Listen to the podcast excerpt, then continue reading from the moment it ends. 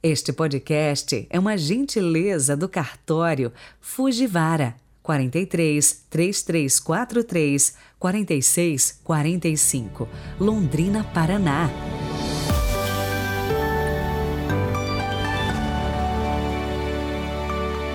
Sexta-feira, 10 de junho de 2022, sejam bem-vindos. E hoje gostaria de pedir um apoio para o nosso canal, o seu apoio. Mas como? Divulgando o nosso podcast, compartilhando, sugerindo aos amigos que se inscrevam no canal Peregrinos do Rocio. Conto com a sua ajuda para continuar aí, levando o Evangelho no YouTube. Colabore, rezemos.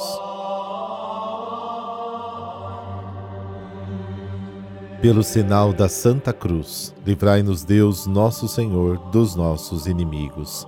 Recebei, ó Deus Todo-Poderoso, o louvor desta manhã e concedei que no céu, unidos a vossos santos, cantemos eternamente com maior entusiasmo a vossa grande glória. Amém.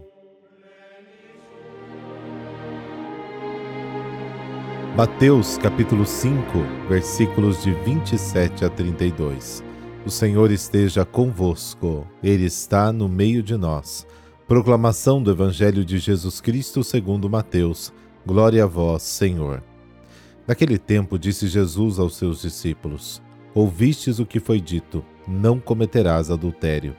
Eu, porém, vos digo: todo aquele que olhar para uma mulher com desejo de possuí-la, já cometeu adultério com ela no seu coração.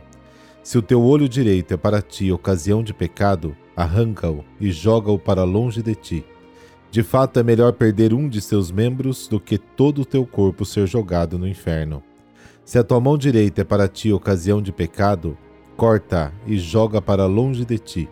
De fato é melhor perder um dos teus membros do que todo o teu corpo ir para o inferno. Foi dito também: quem se divorciar de sua mulher, dê-lhe uma certidão de divórcio. Eu, porém, vos digo: todo aquele que se divorcia de sua mulher, a não ser por motivo de união irregular, faz com que ela se torne adúltera. E quem se casa com a mulher divorciada comete adultério. Palavra da salvação. Glória a vós, Senhor.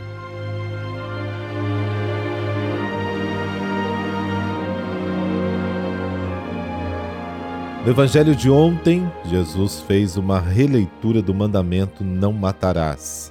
No Evangelho de hoje, Jesus releu o mandamento Não cometerás adultério. Jesus relê a lei a partir da intenção que Deus havia proclamado séculos antes no Monte Sinai. Ele busca o espírito da lei e não se limita à letra. Ele retoma e defende os grandes valores da vida humana que formam um pano de fundo de cada um desses dez mandamentos. Ele insiste no amor, na fidelidade, na misericórdia, na justiça, na verdade, na humanidade. O resultado da plena observância da lei de Deus humaniza a pessoa. Em Jesus, aparece o que acontece quando o ser humano permite que Deus preencha sua vida. O objetivo final é unir os dois amores, construir a fraternidade em defesa da vida. Quanto maior a fraternidade, maior a plenitude de vida. No Evangelho de hoje, Jesus olha atentamente para a relação homem-mulher no matrimônio, base fundamental da convivência humana. Havia um mandamento que dizia: Não cometerás adultério, e outro que dizia: Quem se divorciar de sua mulher deve dar-lhe certidão de divórcio. Jesus retoma os dois mandamentos, dando-lhes um novo significado. O que esse mandamento exige de nós? A resposta antiga era esta: um homem não pode dormir com a mulher de outro. Isso era exigido pela letra do mandamento.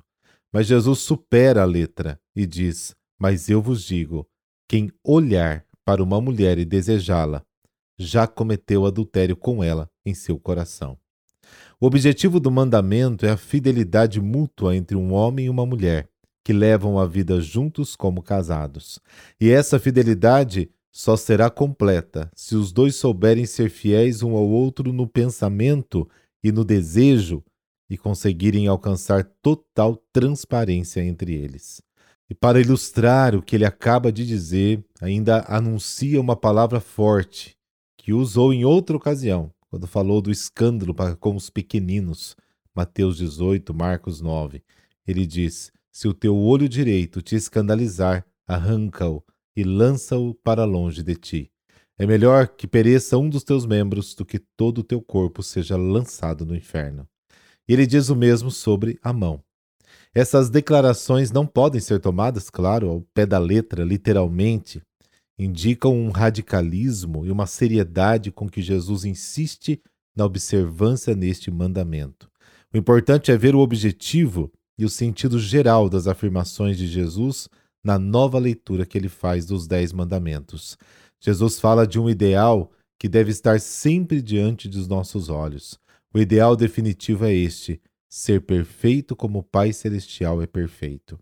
Este ideal é válido para todos os mandamentos revisados por Jesus. Na releitura do mandamento, não cometerás adultério, esse ideal se traduz em transparência e honestidade entre o esposo e a esposa. Já ninguém pode dizer eu sou perfeito como o Pai Celestial é perfeito, claro. Ficaremos sempre abaixo da média. Nunca mereceremos o prêmio porque sempre estaremos abaixo da marca.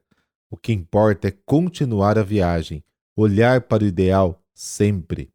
Mas ao mesmo tempo, como Jesus fez, devemos aceitar as pessoas com a mesma misericórdia com que ele aceitou as pessoas e as direcionou para o grande ideal.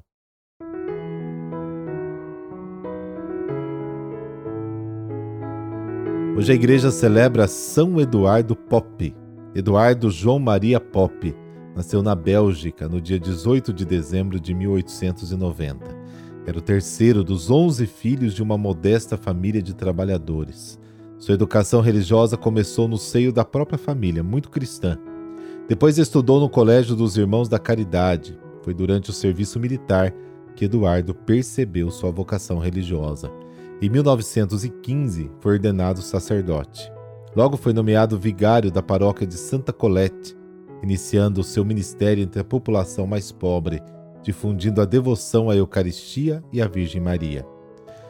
Preocupado em preparar as crianças para a primeira comunhão, formou um grupo de jovens catequistas para dar ênfase à devoção eucarística e escreveu o Manual do Catequista Eucarístico. Durante a Primeira Guerra Mundial, foi convocado para servir junto à Cruz Vermelha como enfermeiro.